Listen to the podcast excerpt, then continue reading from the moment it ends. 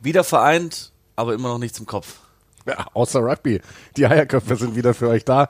Der vierte Spieltag der Six Nations steht an mit drei spannenden Spielen. Los geht's diesmal schon am Freitagabend mit Wales gegen Frankreich. Und hier ist unsere Vorschau.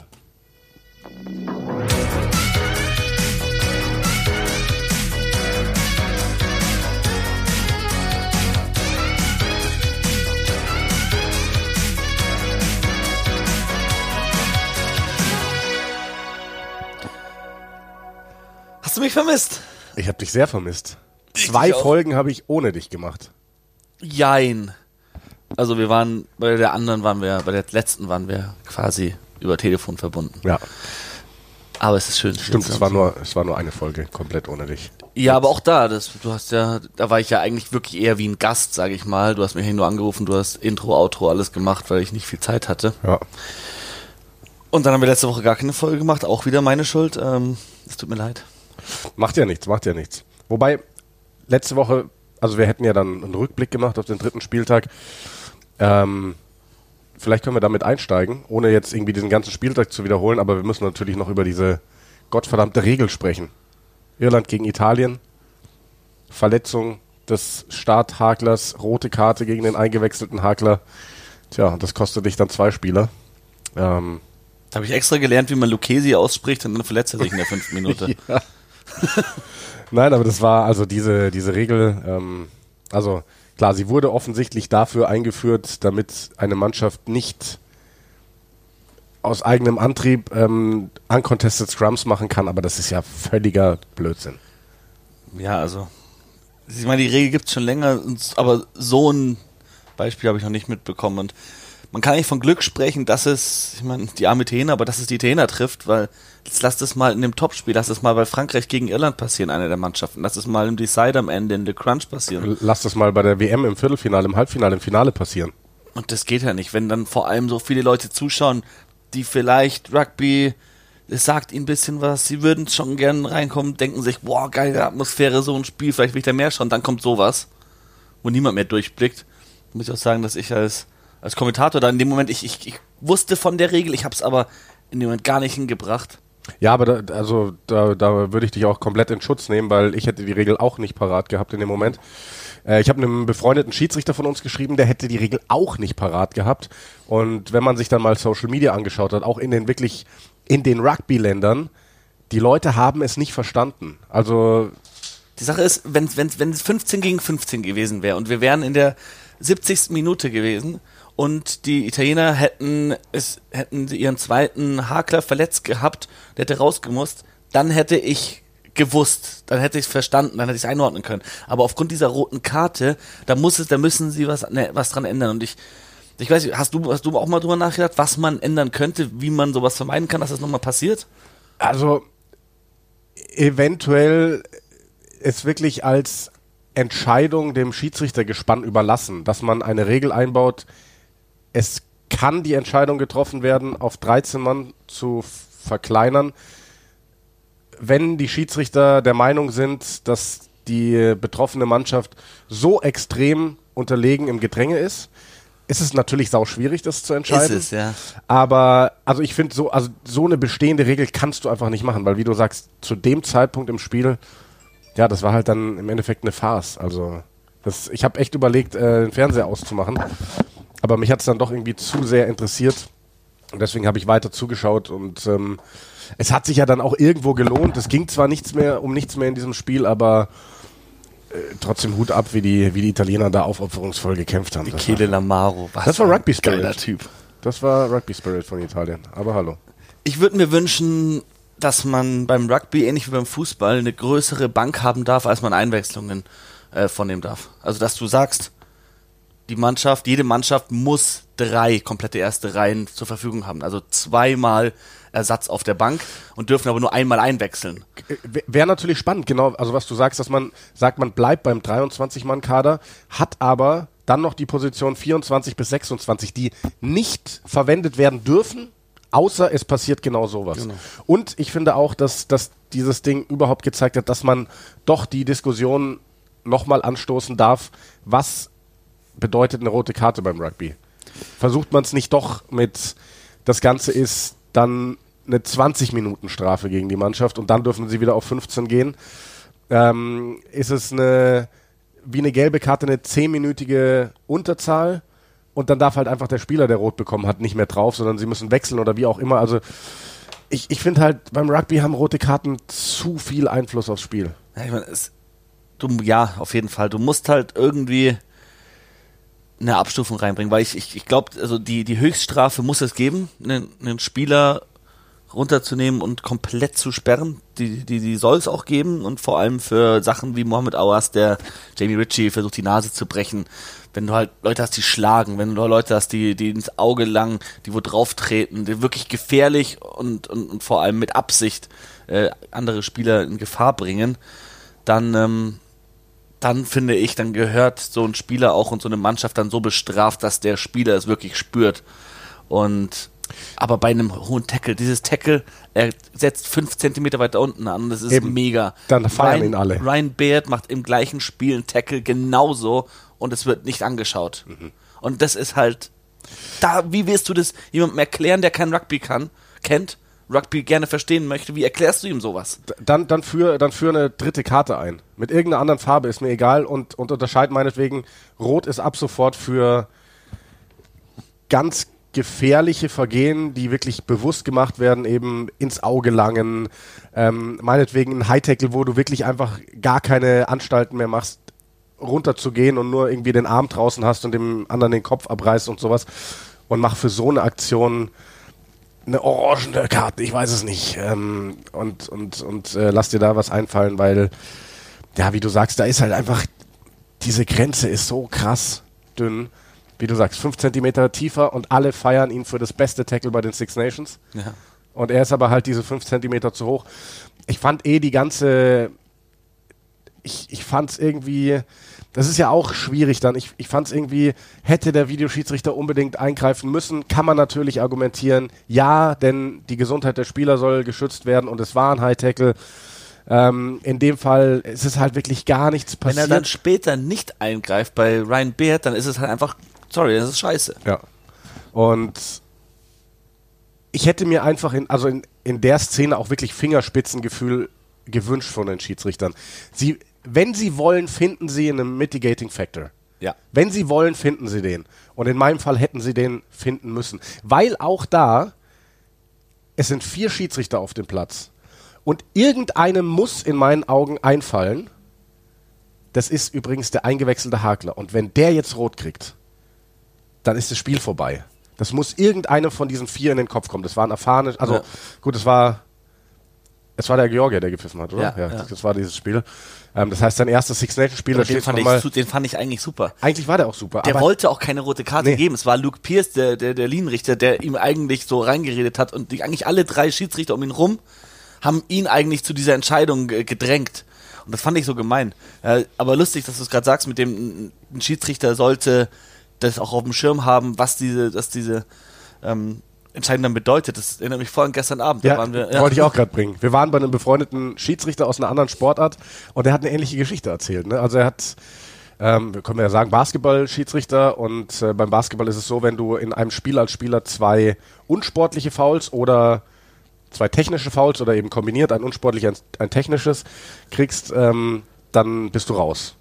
So, und äh, dieser eine Spieler hatte, glaube ich, ein unsportliches relativ früh bekommen und hat sich dann kurz, bester Spieler dieser Mannschaft, einer insgesamt schwachen Mannschaft, und dieser Spieler hat sich kurz danach wegen eines nicht gegebenen Foulpfiffs beschwert. Und der Schiedsrichter hat ihm dann technisches gegeben, womit er disqualifiziert war, der Spieler. Und äh, dann hat er auch gesagt, also in dem Moment hatte er nicht im Kopf, dass er schon unsportliches hatte, sonst hätte er sich den danach zur Brust genommen, hätte gesagt, pass auf, das war eigentlich ein technisches Foul, ich lasse dich jetzt drauf, aber Zweifel keine Entscheidung mehr an. Ja. Und ähm, also da ist ihm dann selber aufgefallen, das Fingerspitzengefühl war gerade nicht da. Das ist die Art von Spielraum, die ich auch unseren Rugby-Schiedsrichtern wünschen ja. würde. Weil wir reden immer darüber, dass der Schiedsrichter unantastbar ist, alle Entscheidungen treffen kann, aber wenn die so strikt an dieses Regelwerk, an diese äh, Gesetze gebunden sind, dann äh, finde ich es, also es war klar, nach dem Regelbuch muss das eine rote Karte sein. Und für mich ist das aber eigentlich kein rote Karte vergehen, nee. so ein Tackle. Eben. Das ist ein harter Hit. Wir spielen eine Vollkontaktsportart und der Hakler geht schon runter. Also der trägt den Ball ja schon aktiv rein und, und geht selbst tief. Wenn er aufrecht steht, dann trifft er ihn am Brustbein. Also, ah.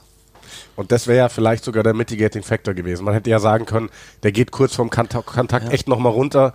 Ähm, Da sagen aber- sie, no significant drop of height. Aber Ja. es, das muss ja nicht significant sein, wenn es 5 cm Unterschied sind, ob er ihn am Kinn zuerst trifft oder nur an der Brust. Ja. Also das hat mich, hat mich sehr aufgeregt und ich finde, da, da, da muss, das ist, das ist, da reden wir schon länger drüber, aber beim Rugby, da müssen wir echt mal schauen, dass wir die, die, das, vor allem mit den roten Karten und mit den Schiedsrichterentscheidungen, damit die auch gerecht sind, weil es kann nicht sein, dass den Italienern da wirklich ein Spieler vom Feld genommen wird und später noch einer, die mit zwölf Mann dann im Endeffekt gegen Irland spielen müssen und die Iren eigentlich einen Mann haben, der genau das gleiche Tackle gemacht hat und der bleibt drauf. 57 zu 6 übrigens ein aus meiner Sicht saugutes Ergebnis für Italien unter diesen Umständen. Die, drei Spiele in Dublin davor haben die Italiener jedes Mal über 50 Punkte Ja. bekommen. Und, Und da mit sie- 13 am Ende 12 Mann, 6 zu 57. wusstest du, dass der Paduvani so kicken kann, wie er gekickt hat? Nee, Also das, das, ist- das ist Ja. weiter als Elliot Daly, würde ich behaupten, oder genauso. Das Und war das sah so locker aus. Warte mal, ich muss mal kurz meine Katzen aussperren, die fangen an zu toben. Ja, ähm, super spannend, die, die ganze Nummer. Und äh, ich merke auch gerade, wir hätten vermutlich doch letzte Woche eine Folge aufnehmen sollen, weil wir hatten uns heute eigentlich vorgenommen, wir gehen direkt rein in die Vorschau auf die Spiele jetzt am Wochenende. Jetzt sind wir schon bei 11 Minuten 30 und haben noch gar nichts über das anstehende Wochenende. Ja, machen wir die anderen beiden kurz, oder? Äh, schade Schottland, aber Ja. Frankreich war grandios. Interessant da, finde ich, wie die, wie die Franzosen, wie effizient sie sind, weil sie hatten, die Schotten hatten, glaube ich, 70% Ballbesitz. Ja. Und Wales, England war nicht das beste Spiel, vor allem die erste Hälfte. Ja, das, also das war irgendwie, ich fand, England war halt einfach dominant, aber krass langweilig in der ersten Hälfte. Und dann fand ich es erschreckend. Für mich wirkte England platt am Ende. Für mich wirkte diese Mannschaft so, als wäre sie nicht in der Lage, 80 Minuten das Niveau zu spielen, das Six Nations Niveau.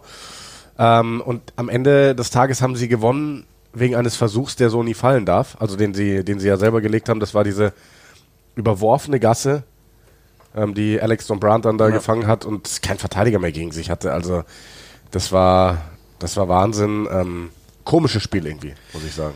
Ja, und die Waliser haben jetzt natürlich das Spiel vor der Brust. Heute, Heute du darfst es Abend, kommentieren. Freitagabend, ich darf es kommentieren.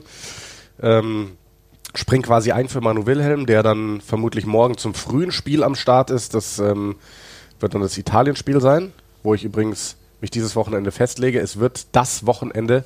Italien wird zum ersten Mal seit 2015 ein Spiel bei den Six Nations gewinnen. Ich weiß, du lachst, Simon, aber Ich mache dir gleich ein Zitat, das wir posten. ich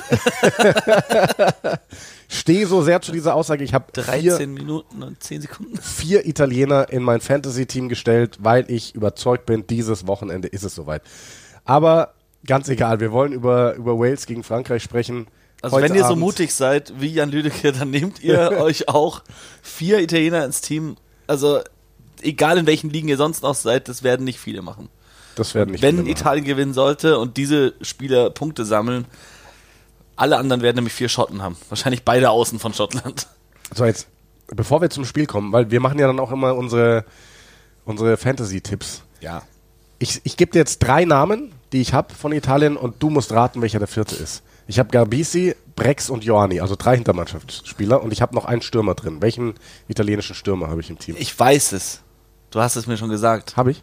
Du hast den Super Sub. Ah, den habe ich nochmal, ich habe es äh, ausgewechselt tatsächlich. Ich hab, es ist äh, nicht mehr Luca Bigi als Super Sub.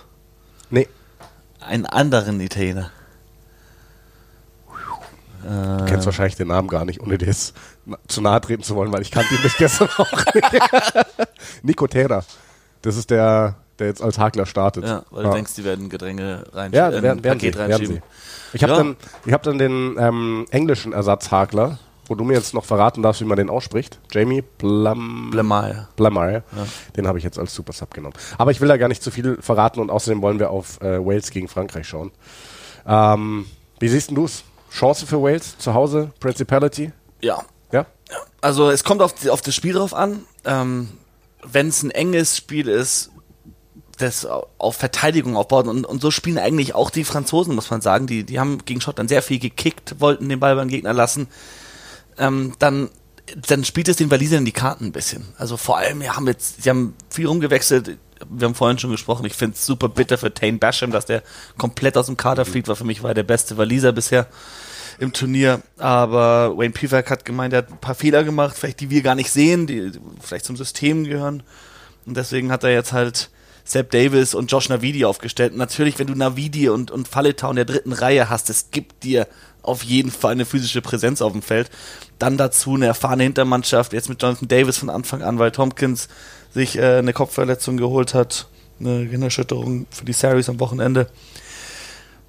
Es ist, es ist eine bessere Mannschaft, finde ich, noch, als die gegen England gestartet hat. Mhm. Und die Waliser kannst du nicht abschreiben. Und das in dem Spiel gegen Frankreich, also wenn die Franzosen natürlich, wenn sie irgendwann 20, 30 Punkte weg sind, dann weißt du, okay, vielleicht kommen die Waliser nochmal nah ran, aber, aber gewinnen werden sie es nicht mehr. Aber wenn sie das, wenn sie im Spiel lange bleiben können, nah dran sind, dann können die in so einer zweiten Hälfte schon nochmal reinhauen. Ja, also ich glaube auch, dass sie nicht chancenlos sind. Sehe Frankreich äh, krass favorisiert, aber ich glaube zum Beispiel eben auch, dass Josh Navidi gibt den mega Boost einfach mit seiner Physis. Wie Sepp Davis funktioniert auf der dritten Reihe, muss ich ganz ehrlich sagen, weiß ich nicht. Also es ist ja, sie haben keinen zweite Reihe Ersatz, weil Sepp Davis, der immer jetzt auf der Bank war als zweite Reihe Ersatz, auf der 6 startet. Das ist was, was wir bei vielen Nationen sehen. England mit äh, Courtney Lance und so weiter und so fort. Ähm, sollte dann bei Adam Beard oder Will Rowlands was sein, dann rückt Davis auf die zweite Reihe und dann bringen sie Ross Moriarty oder, oder Jack Morgan.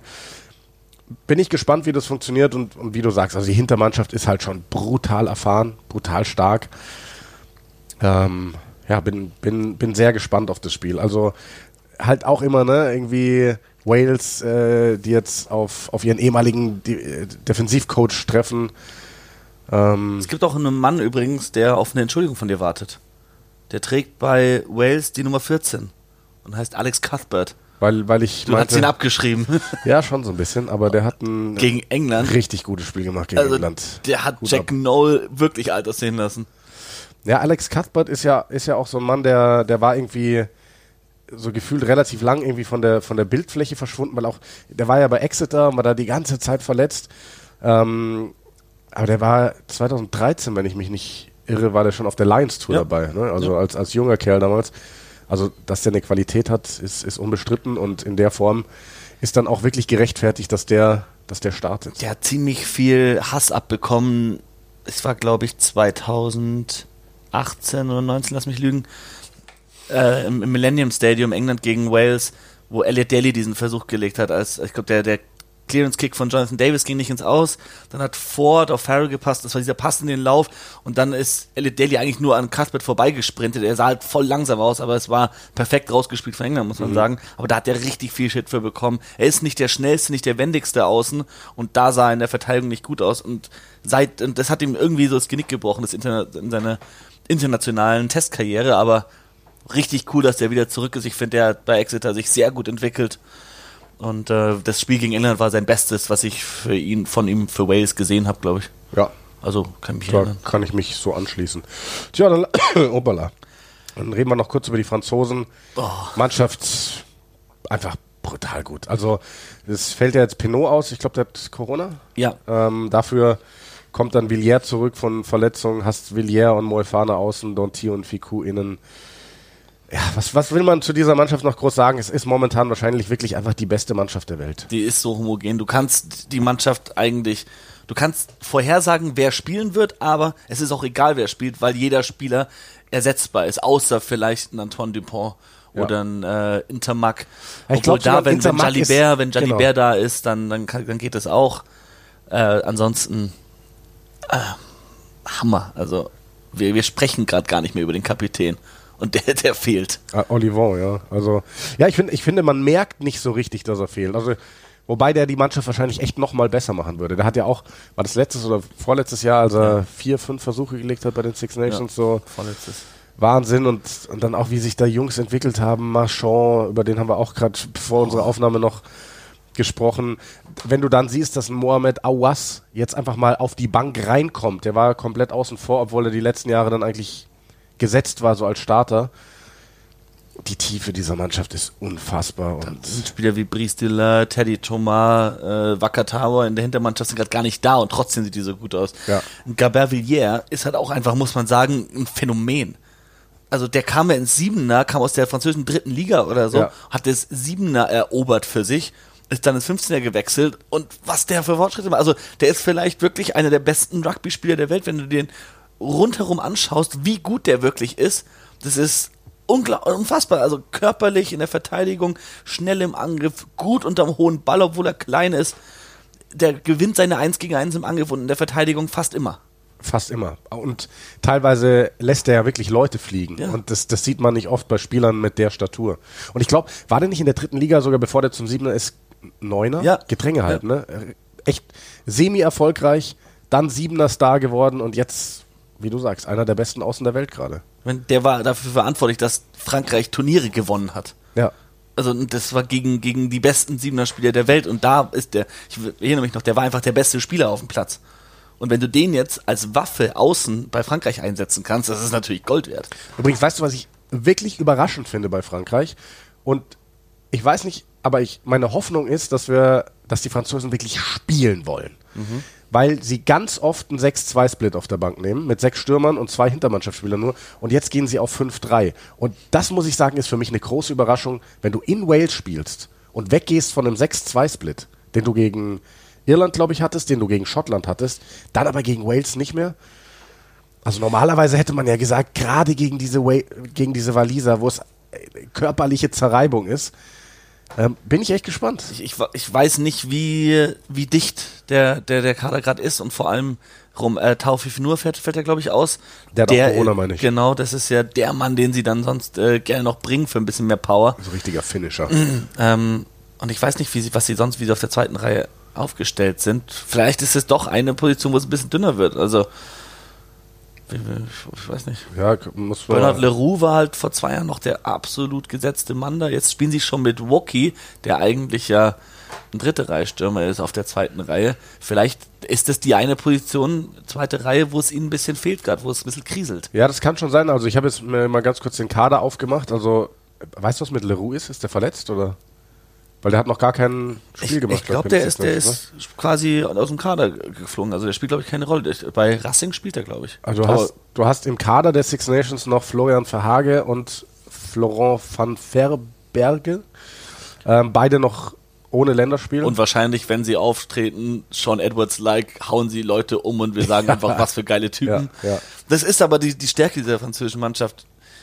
Die Spieler, vor allem jetzt, sag ich mal, die dritte Reihe, jetzt mit, mit Ausnahme von Oldrit, das sind keine auffälligen Spieler, vor allem jetzt auch für die Clubs oder so. Wenn du mir jetzt sagst, ah, ein Gelange oder ein Groß, ja, ja, so, so, so gute Spieler, ein Flamand, ja, ja, kann was. Aber jetzt nicht, wenn du, mir sagst, Hamish Watson, wenn du mir sagst, Josh Van der Fleer, wenn du mir sagst, äh, Tom Curry oder Sam Underl, dann denk ich so, boah, boah, Justin Tipperick, boah.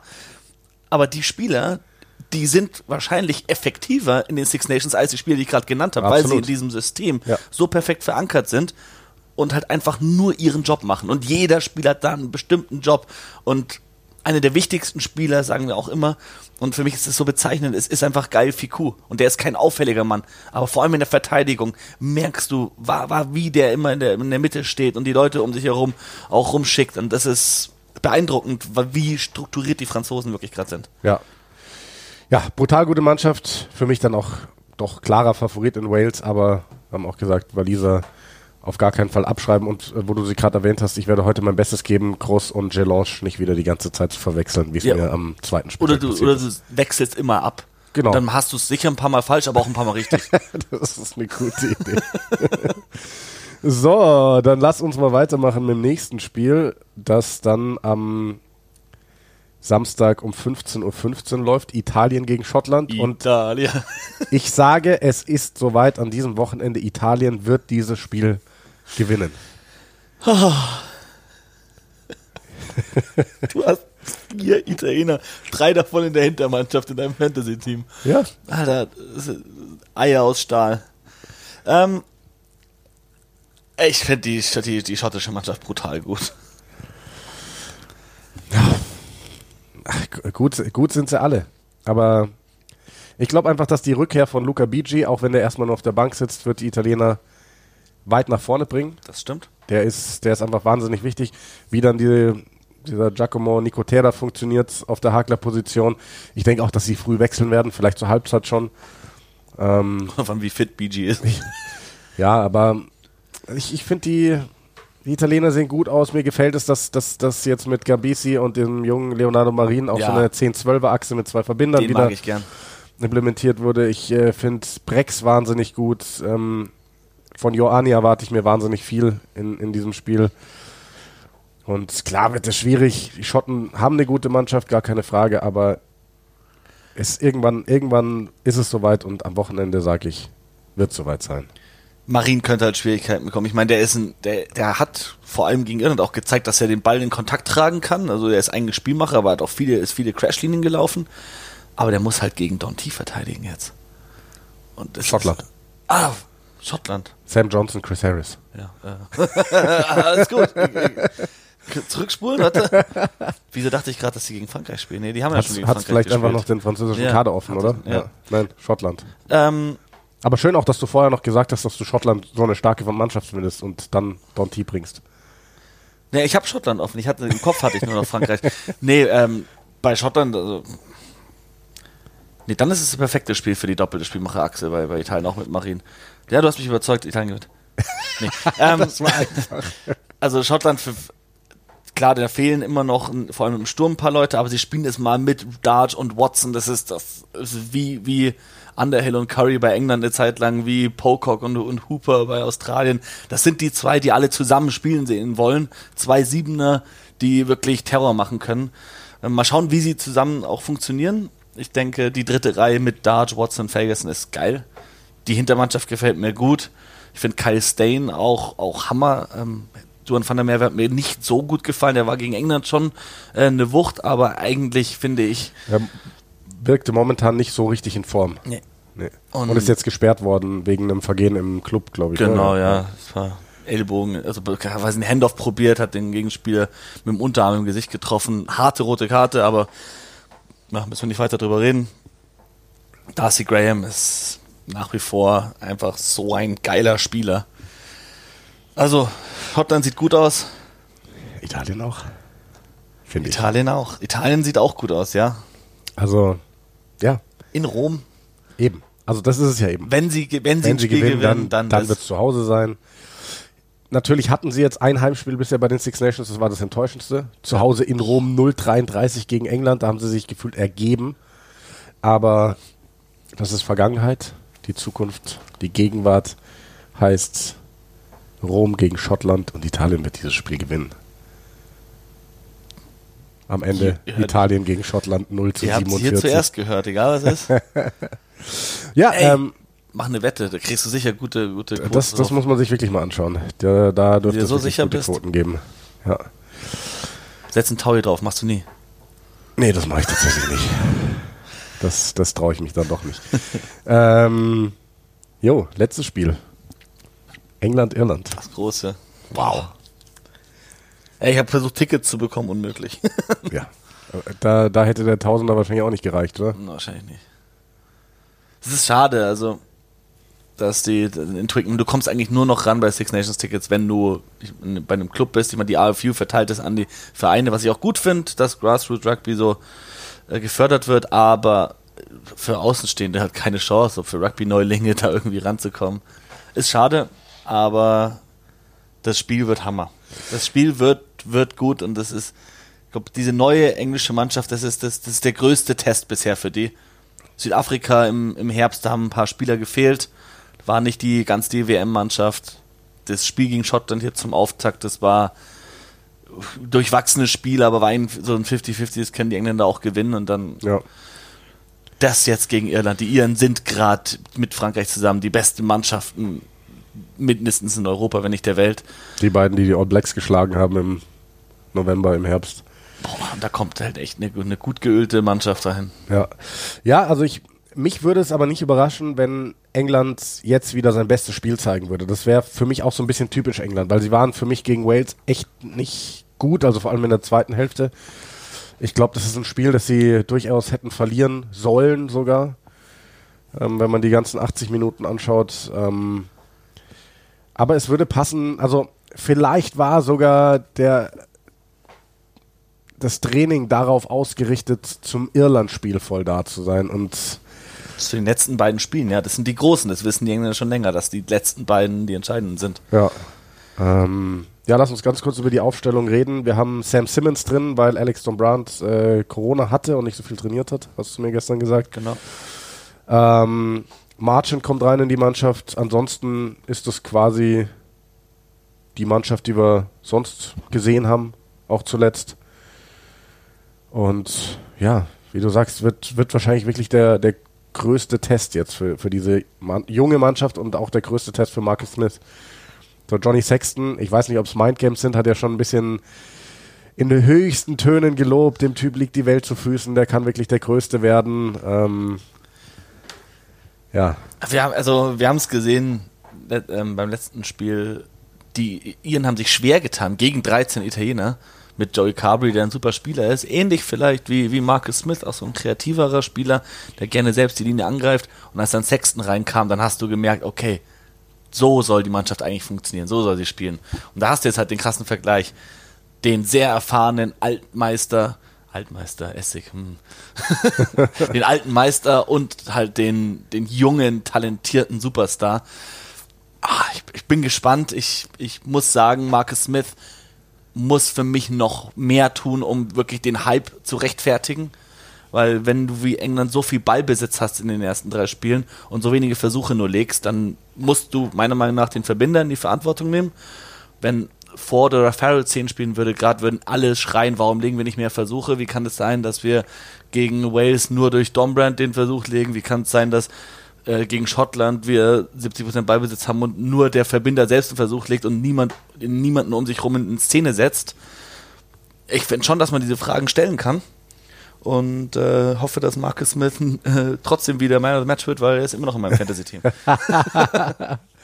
ähm, ja, also irische Mannschaft ist halt Wahnsinn. Also wenn du das liest, sie, sie bieten alles auf an Erfahrung, was sie haben. Healy und Furlong starten in der ersten Reihe.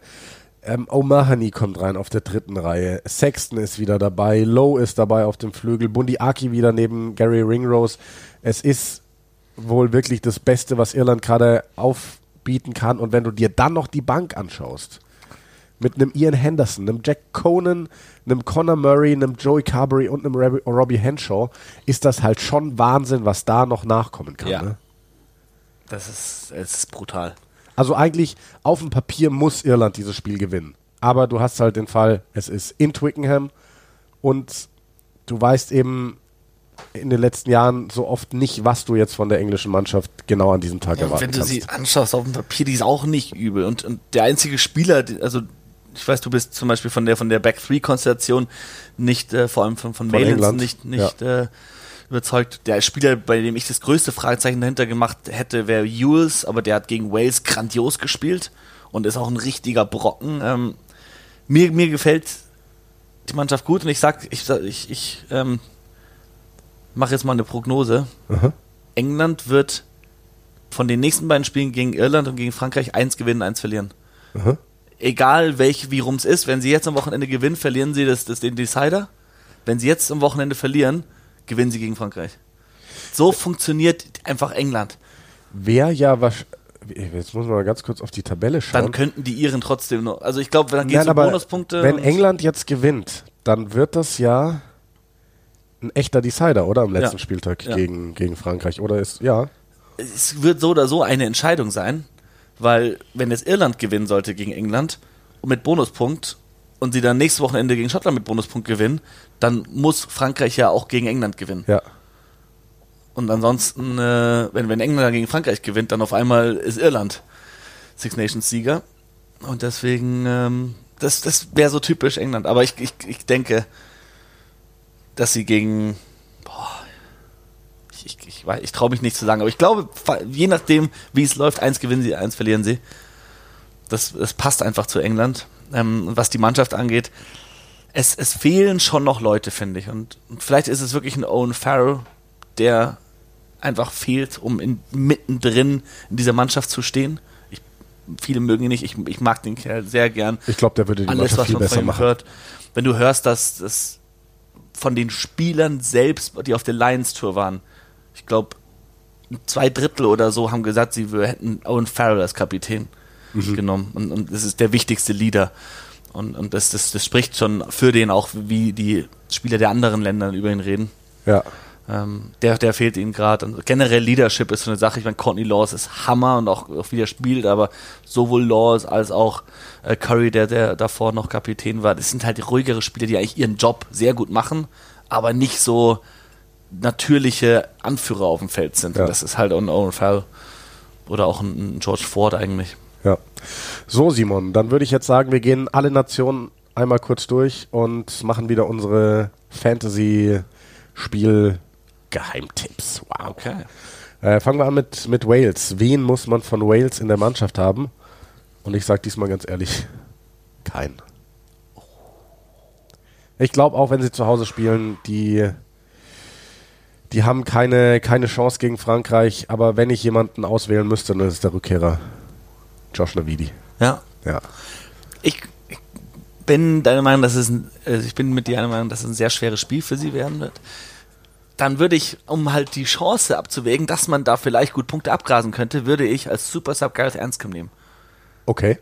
Weil falls, ich meine, es passiert, dass ein Bigger sich mal verletzt oder dass, dass, dass es nicht läuft und sie wechseln müssen zur Halbzeit oder so, dann hast du einen Verbinder mit Gareth Anscombe, der reinkommt und Punkte macht, weil er kickt, weil er vielleicht ein paar gute Aktionen hat. Also hat sicher viele Ballkontakte, Verbinder sammeln immer viele Punkte eigentlich. Das wäre für mich eigentlich ein, ein interessanter Spieler fürs Fantasy-Team. Sehr spannend. Frankreich. Alle. Für mich ganz klar Joram Moefana, weil er beim Fantasy-Spiel als Innen ausgewählt wird, aber außen spielt. Und ich glaube, die Chance ist groß, dass er einen Versuch legt. Beide Innen haben letzten Spielen Versuch gelegt bei Frankreich. Letztes Spiel. ich glaube, äh, gegen Jonathan Davis und Owen Watkin wird es nicht so einfach für die Innen einen Versuch zu legen. Aber also für mich ist es Joram Moefana, den man da haben muss.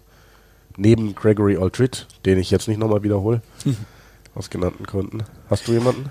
Äh, ich, Wookie finde ich im, im Turnier gerade, ich finde den mit einem der besten Franzosen durch, durch diese, diesen Wechsel von der dritten auf die zweite Reihe. Irgendwie gibt es ihnen dann nochmal eine Option mehr, nicht nur in der Gasse, sondern auch im offenen Spiel. Halt einen schnelleren Spieler, der aber auch trotzdem groß ist und äh, die wichtigen Ballvorträge macht. Wookie ist für mich ein, ein Schlüsselspieler bei Frankreich Ja. und auch jemand, der gut Punkte sammelt und, und vielleicht kann er auch ein paar Versuche legen. Genauso wie Montiuani, das ist meiner bei Italien. Der wird mindestens einlegen am Wochenende gegen, gegen die Schotten.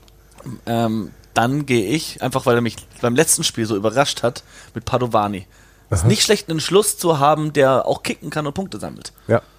Da gibt's also, hast du zum Beispiel auch bei, bei, bei Frankreich mit Jaminet, aber ich, wieso nicht mal einen Italiener? Also wer mutig ist, wer ein paar Punkte äh, sp- einsparen möchte, weil die Italiener sind meistens günstiger, kann doch mal Padovani auf Schluss setzen. So ist es. Wobei, da muss ich mal sagen an der Stelle, ich finde das Punktesystem dieses Jahr sehr schwach, weil ich finde es viel zu einfach, eine Bombaste, ja. Ja. das ist ein Wort, das man vielleicht momentan nicht verwenden sollte, äh, eine saugute Mannschaft hinzustellen.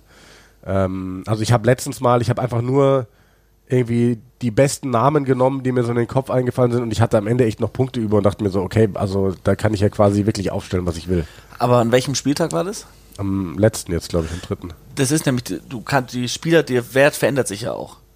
Und am ersten Spieltag konntest du nicht die besten Spieler nehmen. Aber wenn du halt günstigere Spieler genommen hast, die dann sich verbessert haben und du sie verkauft hast, hast du natürlich mehr Punkte als am Anfang. Ist es deswegen, so? ja, deswegen kannst du es dir dann irgendwann leisten. Das, also es belohnt Ja. dich schon dafür, Spieler zu nehmen, die vielleicht äh, günstig sind und danach aber, aber teurer sind, weil sie dich überraschen. Also, also das ist dann, zeigt eigentlich, dass du ziemlich viel richtig machst, im Gegensatz zu mir. Wusste ich gar nicht, dass das so läuft. Ich hatte nämlich beim letzten Spiel, äh, ich, ich gebe es zu, bei mir, ich hatte aus persönlichen Gründen äh, konnte ich mich nicht äh, auf das Fantasy-Ding konzentrieren und hatte noch von unter der Woche meine Aufstellung. Da war unter anderem Hamish Watson drin, der dann aufgrund von Corona ausgefallen ist. Ich hatte Ronan Kelleher drin, der verletzt war, und ich hatte Hugo Keenan drin, der geschont wurde. Also ich hatte drei Spieler in meiner Start 15, die gar nicht gespielt haben.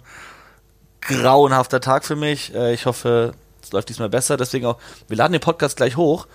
Und dann schicke ich auch noch einen Reminder raus, dass die Leute heute ihr Fantasy-Team nämlich ändern müssen, weil Unbedingt. sonst ist es zu spät. Ja. Dann Schottland. Da würde ich sagen, wenn man einen braucht dieses Wochenende, ist es Finn Russell, weil wenn die Schotten das Spiel gewinnen in Italien, dann glaube ich, dass Russell ganz schön aufzocken wird. Ja. Da sind wir, äh, sind wir uns einer Meinung. Ja, das sehr würde ich gut. sagen. also letztes Wochenende hatte ich Rory Darch, damit natürlich alles richtig gemacht, hat einen Versuch Ja. gelegt. Ähm, aber man kann ja nicht immer die gleichen nehmen. England. Ich äh, würde diesmal sagen Sam Simmons. Der hat noch nicht bewiesen für mich, dass er auf dem großen Niveau gute Spiele machen kann. Jetzt startet er anstelle von Alex Brandt und ich glaube, er wird seine Sache gut machen. Also für mich, wenn England dieses Spiel gewinnen sollte, dann geht es nur über den Sturm. Und deswegen, wenn das funktioniert, dann muss ein Spieler funktionieren, das ist Mario Itoje. Und Itoje. dann wird er auch Man of the Match. Und deswegen ist er für mich der Spieler bei England. Dann fehlen uns nur noch die Iren. Und da muss ich sagen, ich habe tatsächlich nur irische Stürmer drin. Ich glaube nämlich auch, das wird ein Spiel, das wird über die Stürmer entschieden. Und ich gehe da auf ähm, Peter O'Mahony. Ich glaube, mit seiner Erfahrung in so einem großen Clash, der wird ein gutes Spiel hinlegen. Einzig, einzige Ding, das dagegen spricht, ist, er wird wahrscheinlich derjenige sein in der dritten Reihe, der nicht 80 Minuten spielt. Bei, für mich ist es James Lowe. Der ist, das ist ein Spieler, wenn der außen den Ball bekommt, okay, er wird wahrscheinlich, doch er wird gegen Maylands spielen und da sind halt schon ein paar Kilo Unterschied und der kann über ihn drüber laufen. Das macht Sexton gerne, dass er ihm früh den Ball gibt, Crossfield-Kick oder ein weiter Pass und einfach sagt, hier eins gegen eins, ist zwar ein Verteidiger da, aber es ist dir egal. Und dann läuft James Lowe halt über Leute drüber oder durch sie durch und legt die Versuche links aus und deswegen James Lowe für mich ein Spieler, vor allem in den großen Spielen, der oftmals Versuche legt. Super, dann nochmal abschließender Hinweis, heute Abend schon, Freitag, 21 Uhr, Wales gegen Frankreich, alle Spiele bei More Than Sports TV. Ähm, geht immer so 10 Minuten vorher los. Morgen 15.15 Uhr, also dann Start 15.05 Uhr, Italien, Schottland und ab 17.35 Uhr circa England gegen Irland. Das darf man auf gar keinen Fall verpassen. Und nächste Woche melden sich dann auch die Eierköpfe wieder. Das war unsere Folge 80. Wow, die 100 kommen immer näher. Oh ja.